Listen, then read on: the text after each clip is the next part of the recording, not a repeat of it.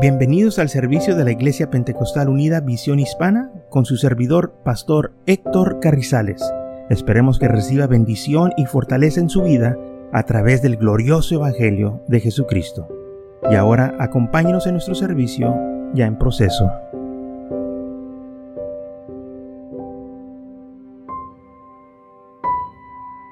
En Romanos capítulo 8, versículo 15 dice la palabra del Señor que no habéis recibido el espíritu de esclavitud para que estar otra vez en temor, sino que habéis recibido el espíritu de adopción, por lo cual clamamos Abba Padre.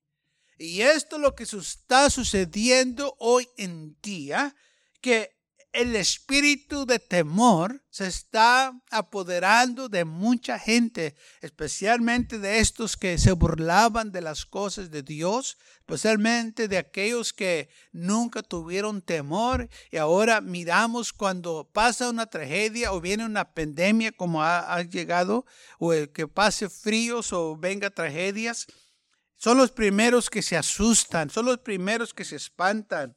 Y lo vemos no nomás en unos, pero parece que está afectando todo el pueblo.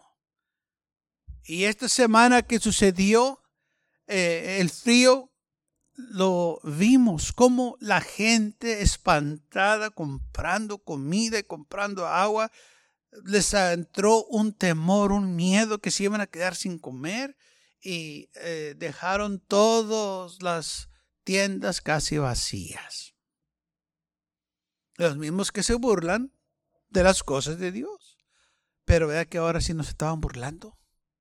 Ahora sí no le estaban diciendo que los aleluyas están locos.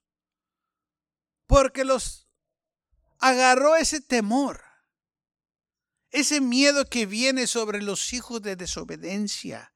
Esta gente que cuando todo va bien, se engullecen, cuando todo va bien, eh, murmuran y, y blasfeman el nombre del Señor. Pero cuando pasa una tragedia o cuando sucede un evento mundial o un evento nacional, son los primeros que se asustan. Son los primeros que andan ahí, todos nerviosos que no saben qué hacer.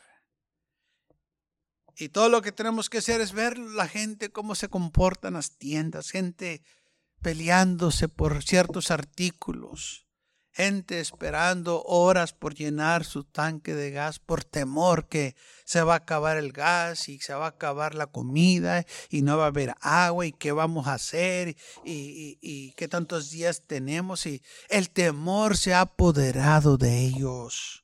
Pero la iglesia no debe de estar llena de temor, debe de estar llena del amor de Dios. Porque el amor de Dios, dice la Biblia, echa fuera el temor.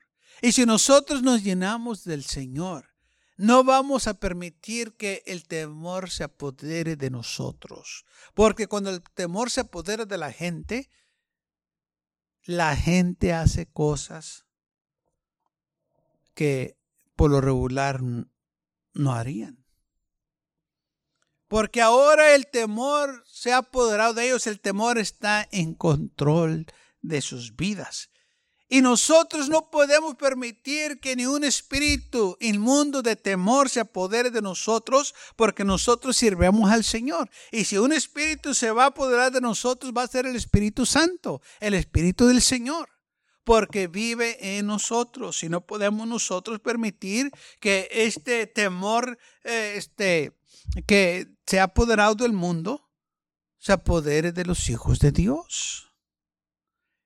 En medio de la tempestad en nuestras vidas debe de haber paz. Y si no hay paz, es porque no has permitido que el Señor gobierne tu vida. Si no hay paz en tu corazón, entonces necesitas que de nuevo renovar tus votos con el Señor y dejar que el Señor te dé esa paz. La paz que sobrepasa la paz del mundo. Ahorita el mundo está nervioso. No sabe qué hacer. El COVID todavía está atormentando a muchos. Muchos lamentablemente se han muerto, otros están enfermos. Y luego llegó el frío. Ahora, ¿qué viene? ¿Qué va a pasar después de este frío? Ahora va, quizás van a venir más fuertes los huracanes, quizás vamos a estar golpeados por unos cinco o seis huracanes a la vez, no sabemos, pero sí sabemos que vienen, porque cada año hay. Sí sabemos que va a haber calor, porque cada año hay. Quizás va a ser una, un, un calor más fuerte, donde va a causar gran daño. Y de nuevo la gente se va a espantar a aquellos que se olviden de Dios cuando todo va bien. Son los primeros que les entra el pánico. Son los primeros que se asustan y que no saben qué hacer. Son los primeros que claman a Dios cuando antes se burlaban. Cuando antes no tenían tiempo de ir a la iglesia, ahora quieren ir a la iglesia, pero las iglesias están cerradas. Yo sé que algunas están abiertas como las de nosotros, pero muchas se han cerrado ya. Está hablando con varias personas y han dicho, no, ya, ya esa iglesia ya no existe, ya se cerró, ya, ya no esté, están ahí.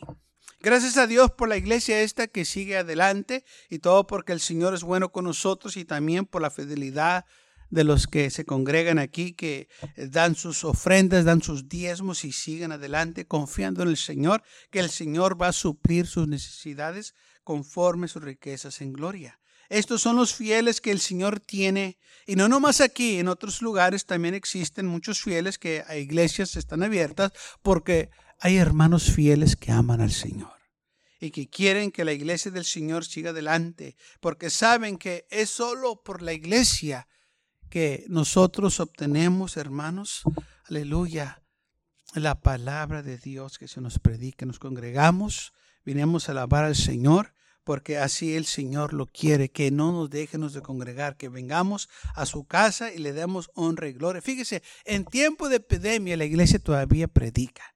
En tiempo de crisis la iglesia todavía predica. En tiempo de dolor y aflicción la iglesia todavía sigue adelante. Seguimos alabando al Señor. ¿Por qué? Porque no hemos permitido que el temor se apodere de nosotros como se ha apoderado del mundo. Gente que ha, llegado a un extremo de miedo. Yo sé que tenemos que cuidarnos y tomar protecciones del COVID, pero hay otros que no quieren salir de sus casas, están encerrados. Hay otros que tienen un sign en la puerta de su casa que no, que no se arrimen. ¿Mm? Porque tienen, están atemorizados. No quieren contacto con nadie porque tienen miedo. El temor se ha apoderado de ellos. Y hermanos que no se quieren morir como quieran, se van a morir. Si no se mueren del COVID, se van a morir de otra cosa. Sí, tenemos que cuidarnos, no, no debemos de tentar al Señor, pero tampoco llegar a un extremo que el temor se apodere de nosotros. Tenemos que confiar en el Señor. Y si yo voy a hacer mi parte, y el Señor va a hacer su parte. Aleluya. Pero porque el temor se ha apoderado, ahora son esclavos del temor. Pero dice la Biblia, pero vosotros no habéis recibido espíritu de esclavitud para que otra vez este, este, estés en temor, sino que haber recibido el espíritu de adopción, por el cual clamamos Abba Padre. En 1 de Juan capítulo 4 versículo 18 dice así, en el amor no hay temor, sino que el perfecto amor echa fuera el temor. Fíjese lo que dice, el perfecto amor. El único perfecto amor es el, amor del Señor. Ese es el amor perfecto. Que echa fuera el temor. Que no permite que el temor se apodere de nosotros. Porque estamos llenos del amor del Señor. Amamos tanto al Señor que las cosas que están sucediendo alrededor de nosotros no nos van a afectar como afectan los del mundo que no vamos a perder nuestro razonamiento, que no vamos a estar espantados, que no vamos a ponernos todos deprimidos porque tenemos temor. No, vamos nosotros a seguir todavía sirviendo al Señor con gozo y alegría, sabiendo que Él está en control de todas estas cosas, porque el temor lleva en sí castigo.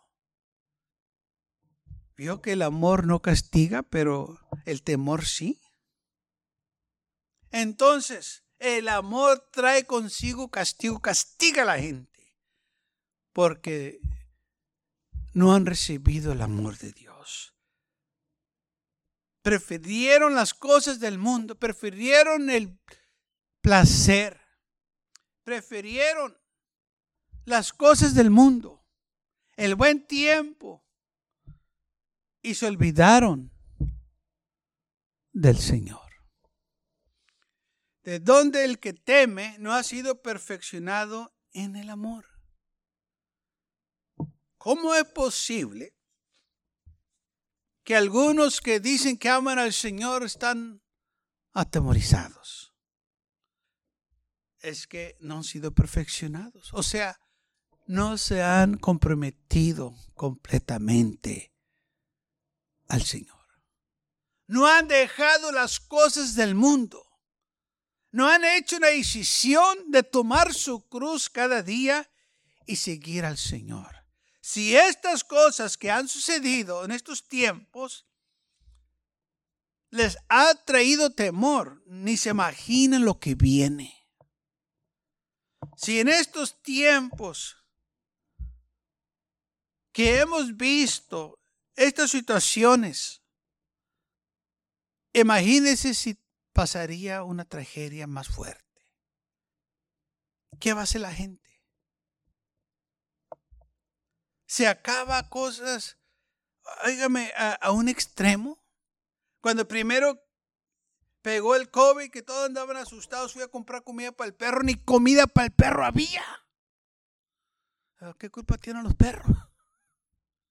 Se acabó todo, gente comprando cosas y e, en exceso por el miedo que se apoderó de ellos.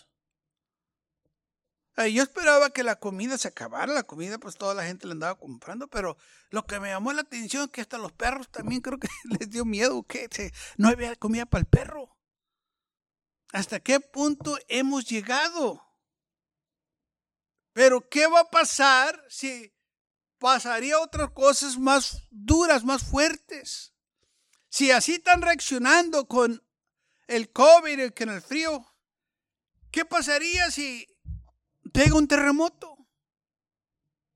¿Qué pasaría si pasa algo más fuerte? Entonces, ¿va a ser peor? Yo creo que sí. La gente se va a asustar. La gente se va a espantar. Dice el segundo de Timoteo 1.7, porque Dios nos ha dado espíritu de cobardía, sino de poder, de amor y dominio propio.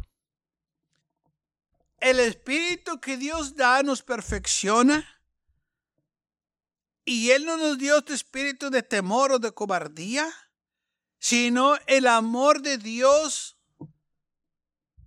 que está en nosotros, echó fuera el temor, pero a la misma vez nos dio poder, nos dio amor, dominio propio. ¿Sabe qué es el dominio propio? Self-control. Que te controles, que no pierdas tu razonamiento, que no actúes como el mundo actúa en tiempo de crisis, que tú sigas confiando en el Señor aunque todo el mundo está en pánico, aunque todo el mundo está nervioso y no saben qué hacer, tú sabes qué hacer. Vas a confiar en el Señor. Vas a decir, Señor, yo sé que yo estoy en tus manos. Yo sé que todo está, Señor, bajo tu control. Y todo esto tiene que suceder para que el mundo se arrepienta y confíe en ti. Por eso es importante que la iglesia se, eh, se, afirme, que la iglesia se llene del amor de Dios, del Espíritu Santo, para que cuando lleguen estas cosas, la iglesia esté firme. Que la iglesia diga, bueno, esto es lo que dice la Biblia que va a suceder, ¿por qué estás asustado? ¿Por qué están espantados los hermanos? Porque no se han afirmado algunos. Pero aquellos que están firmes saben lo que dice la Biblia, que estas cosas van a suceder, van a pasar. Y debemos de nosotros estar firmes porque estos son las señales que el Señor viene pronto. Acuérdense, en los posteros días, estas cosas van a suceder. ¿Qué tantos quieren que el Señor venga pronto? Pues las hermanas dicen nosotros, bueno, estas cosas tienen que suceder. Para que el Señor regrese, esto tiene que pasar. ¿Queremos que el Señor venga? Sí, bueno. Aquellos que dicen, ¿dónde está la venida del Señor? Bueno, estas cosas tienen que suceder para que venga y luego están sucediendo y están todos asustados. Y después no quieres que venga, pues entonces esto tiene que suceder. Y la, la venida del Señor está a la puerta.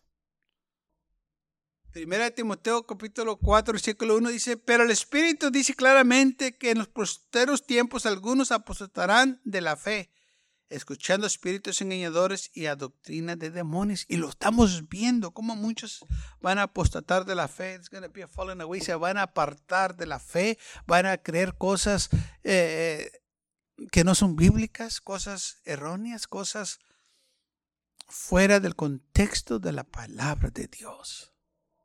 Y lo estamos viendo que ya muchos ya no predican el arrepentimiento. Ya muchos ya no predican de la sangre de Cristo, de la cruz del Calvario. Todo lo que quieren predicar es amor y prosperidad. Y no le dicen a la gente que se tienen que arrepentir. Le dicen a la gente, así te quiere el Señor, no tienes que cambiar, no tienes que hacer nada. El Señor te ama como estás, ven al Señor y síguele igual. No, eso no es lo que dice la Biblia. La Biblia dice, de modo que si alguno está en Cristo, nueva criatura es. He aquí todas las cosas viejas han pasado, todas ahora son hechas nuevas. Es lo que dice la Biblia, pero el hombre dice, no, Dios te quiere igual. No, Dios no te quiere igual. No te quiere igual te quiere mejor. Y Él te quiere cambiar, te quiere transformar a una nueva criatura. ¿Qué tanta gente se quiere quedar igual? ¿O qué tanta gente quiere mejorar? ¿Qué tanta gente quiere prosperar? ¿Vio la diferencia? ¿Quién se quiere quedar igual? No. Todos queremos mejorar. Todos queremos seguir adelante y ser mejores, ¿no es así? Entonces, ¿por qué la gente dice, quédate igual y así sirve el Señor? No, el Señor no te va a dejar igual, te va a hacer una criatura nueva, te va a hacer mejor. Te va a quitar la condenación, te va a quitar el pecado, porque dice la Biblia que ya no hay más condenación para aquellos que están en Cristo Jesús. Romanos capítulo 8, versículo 1.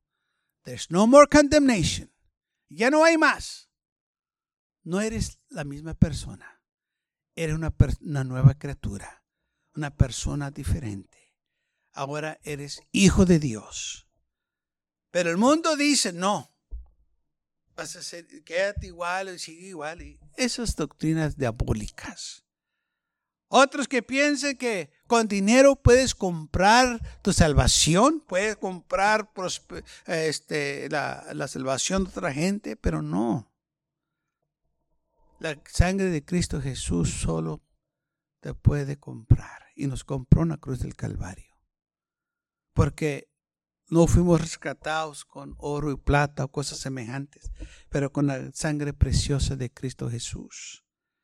Él nos compró con su sangre, no con dinero. No hay suficiente dinero en este mundo para comprar tan solo una alma, porque una alma tiene un precio muy alto. Una alma eterna, ¿sabe?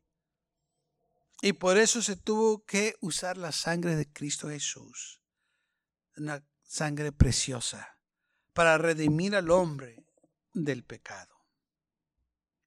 Entonces la Biblia dice así, de que nosotros tenemos que tener cuidado de no escuchar espíritus engañadores o doctrina de demonios, porque hoy en día lamentablemente es lo que se está sucediendo se están predicando otro evangelio que la iglesia dice que no hay otro evangelio. Pablo dice, si nosotros, un ángel del cielo, o si un ángel, pensen, viene y predica otro evangelio que sea anatema. Si un ángel te dice hoy es este que el otro, no, Señor, los ángeles no pueden predicar este evangelio. ¿Por qué razón? Porque los ángeles no son redimidos con la sangre de Cristo, solo los humanos. Entonces un ángel no puede predicar, te puede dirigir a la persona que te va a predicar, pero el ángel no predica, es nomás son mensajeros que este, el Señor los manda. Entonces, nosotros tenemos que acordarnos de estas cosas para no ser engañados, como muchos han sido engañados. Hay, este, denominaciones que fueron establecidas porque alguien dijo que un ángel se les apareció. Y de ahí empezó esa dominación. Pero ahí le dice, uh-uh, no es así. Que sea anatema. Y no importa que se burlen de nosotros, porque es lo que dice la Biblia en 2 de Pedro 3.3, que sabiendo primero esto, que en los posteros días vendrán burladores andando según sus propias concupiscencias y se gente que se burla de los que predican el Evangelio. No, hombre, esos tan locos, esos no saben lo que están diciendo. Nosotros tenemos algo nuevo. Y todo el tiempo están saliendo con algo nuevo. Porque si no salen con algo nuevo, pierden a sus oyentes. Todo el tiempo tienen que salir con una nueva cosa para mantener a la gente ahí. Pero quiero que sepa esto, que la palabra de Dios no necesitamos que agregarle, no cambiarle. Porque si esta palabra trabajó hace dos mil años, todavía trabaja hoy. Todavía hace el mismo impacto. Porque el Señor dijo, cielo y tierra pasarán, pero mis palabras no pasará. Esta palabra, hermanos, nunca se envejece. Esta palabra nunca pasa de moda. Esta palabra es para todos los siglos, para todas las generaciones. El mismo impacto que tuvo allá, lo tiene aquí. Porque esta es la palabra viva de Dios. Esta es la palabra que salió de la boca de Dios. Y las cosas del Señor son eternas. ¿Qué tanto puede decir gloria a Dios por ello? Y si el Señor nos prometió, hermanos, esas promesas no pasan. Por eso nosotros podemos confiar en esta palabra que traigo algo nuevo y que tiene de malo esta palabra que, que todavía es nueva. No, pues es que yo traigo algo nuevo, Señor. mira, esto todavía trabaja. Si tan solo lo aplicas y deja que el Espíritu Santo, aleluya, obre en tu vida, vas a ver que esta palabra está, es, eh, está viva. No ha muerto. Todavía cambia los corazones. Todavía impacta todavía transforma. No, pero es que tengo algo, mira, todavía trabaja. Habían dicho cuando yo este, le ayudaba a los mecánicos a, a trabajar y arreglar los carros, decían esto, si está trabajando bien, no lo compongas. Si trabaja bien, no le metas mano. Esta palabra trabaja. ¿Para qué le quieres agregar? Ahí le dice, no le agregues, no le quites. Así déjela. Trabaja así como está. Y trabaja muy bien porque te lleva a la vida eterna. Te habla del Señor. Te dice de sus promesas. ¿Por qué entonces el hombre le quiere cambiar? ¿Por qué el hombre está terco en sacar algo nuevo? Es porque no quiere seguir la palabra de Dios. No se quiere sujetar a los mandamientos del Señor y prefieren ellos sacar algo nuevo, decir, mira lo que Dios me dio, o esto es algo nuevo, nadie lo ha predicado, nomás yo. lo siento, eso no es de Dios. Lo que yo he predicado, ya se ha predicado más de dos mil años. Y se va a seguir predicando. Yo no estoy predicando nada nuevo que no se ha predicado. ¿Y sabe por qué lo sigo predicando? Porque trabaja. Aleluya. No tengo que sacar algo nuevo. No, no, no necesito algo nuevo. Porque esto trabaja. Y si trabaja, ¿para qué le vamos a cambiar? ¿Para qué le vamos a agregar? ¿Para qué vamos a ponerle nosotros cosas que no necesita?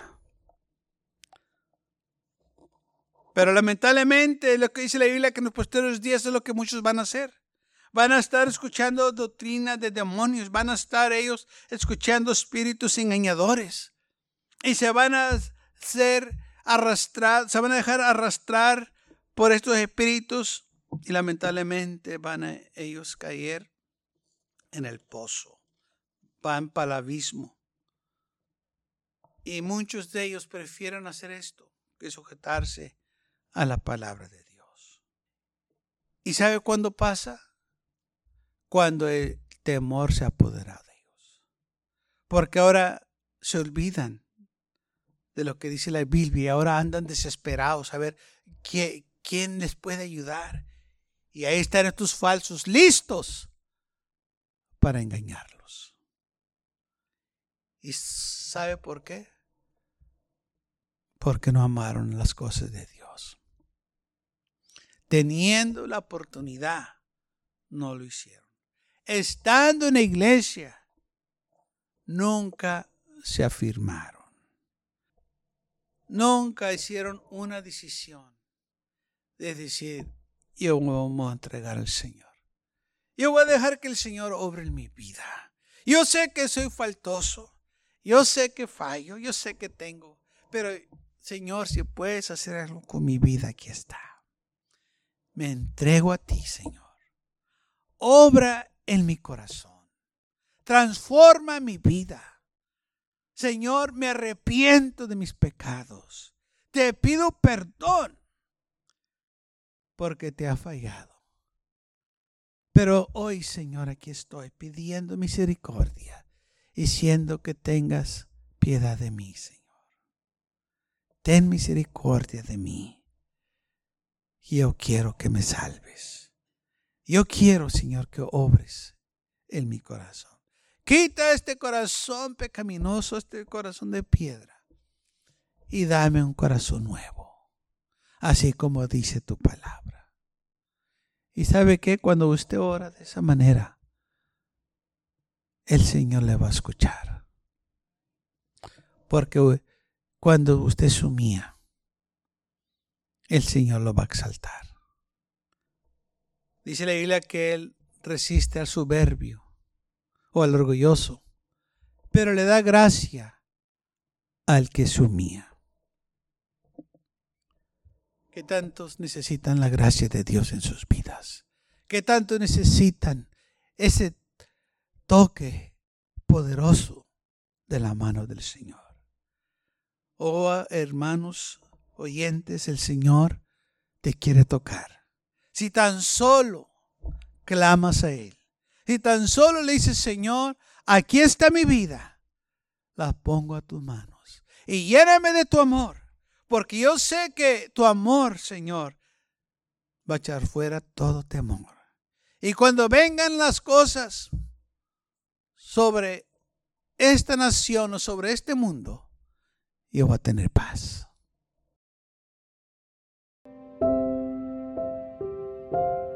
Gracias por acompañarnos y lo esperamos en el próximo servicio.